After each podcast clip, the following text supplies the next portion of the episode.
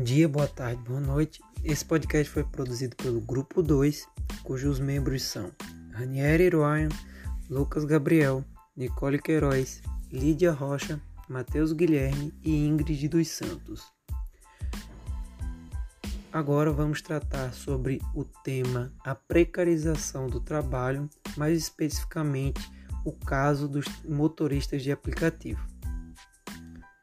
A quarta revolução industrial proporcionou diversos avanços, tecnologias e empregos à população mundial. Por mais que isso seja bom, alguns desses empregos apresentam problemas graves e vamos tratar mais especificamente sobre o caso dos motoristas de aplicativo ao decorrer desse podcast.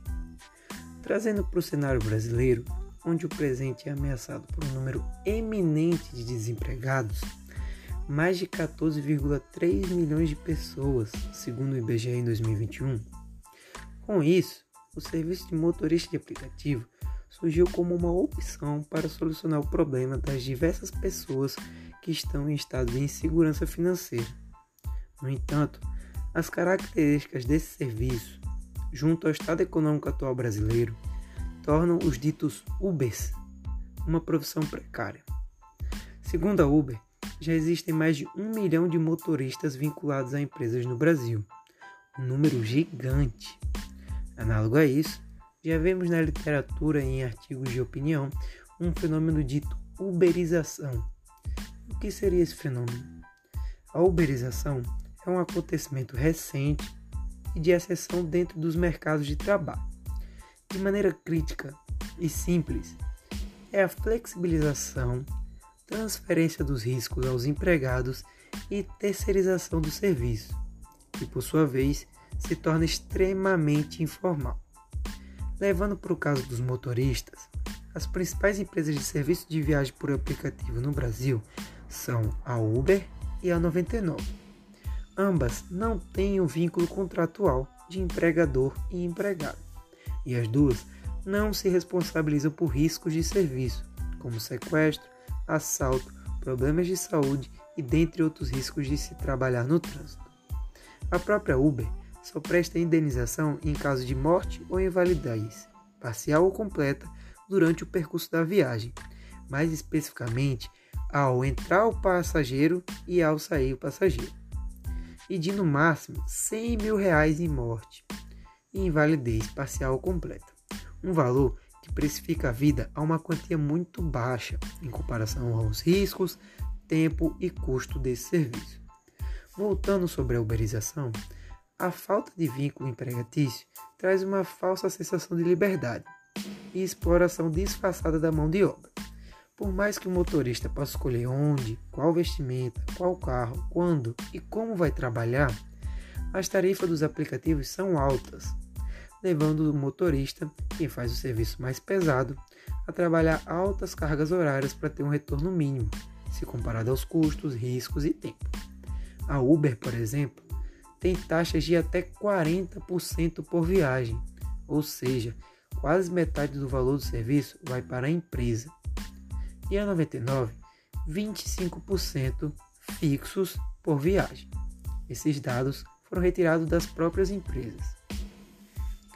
Agora, deixando o maniqueísmo de lado, vale assumir que o cenário atual econômico do Brasil corrobora para a precarização desse serviço. Além dos diversos desempregados, vemos valores exorbitantes dos combustíveis nos postos. Uma média de 5,78 por litro de gasolina, registrada em maio de 2021 pela Vale Card, e um aumento gigantesco no valor de aluguel e de compra de automóveis em geral. Para os custos com alimentação durante o trabalho, ainda existem os custos com serviço de seguro para o automóvel, já que as empresas não cobrem em casos de assaltos e furtos. Esses fatores corroboram mais ainda a necessidade de trabalhar altas cargas horárias para ter um retorno de baixo custo-benefício. O site motoristaelite.com relatou que a maioria dos motoristas experientes trabalham em média de 11 horas diárias e utilizando ainda de estratégia de localização e horários de pico para conseguir um desempenho melhor. Diante desses fatores já citados, podemos ver uma certa semelhança com os empregos que surgiram na primeira revolução industrial, onde se tinham serviços desgastantes, mal remunerados, de altos riscos e sem contrato empregatício fiscalizado. Por mais que as condições atuais sejam bem melhores, ainda são ruins e parecidas.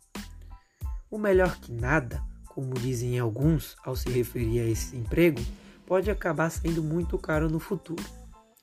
Em suma, a uberização, em consonância ao estado atual do Brasil, são fatores de risco aos futuros empregos e um perigo atual aos motoristas, que se veem explorados e demonstram indignação tanto na internet e como nas ruas, onde protestos pedindo diminuição da taxa mínima e do percentual de cobrança por corrida é algo recorrente.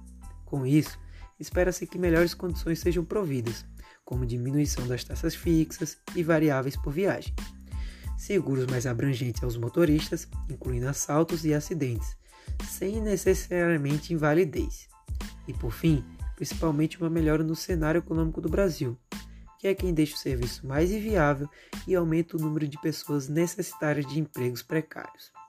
Ao final, são apenas pessoas que necessitam prestar esse trabalho para sobreviver, que transportam diversas vidas no dia a dia. No mais, acreditamos que esse serviço de transporte urbano privado por aplicativo terá demanda por bastante tempo pela frente. Então ainda dá tempo de corrigir esse problema e fazer com que se torne um emprego melhor. E é importante também salientar que não pode deixar que o fenômeno de uberização atinja mais outros empregos, tornando a população de trabalhadores extremamente informais. Esse podcast foi produzido pelo Grupo 2, onde o roteiro foi feito por Lídia Nicole, Lídia e Nicole. A pesquisa dos dados foi realizada por Matheus, a mixagem dos áudios foi feita por Lucas e a reformulação do, do artigo de opinião para roteiro por Ingrid dos Santos. E Ranieri produziu tanto o artigo de opinião como foi locutor do podcast. Obrigado.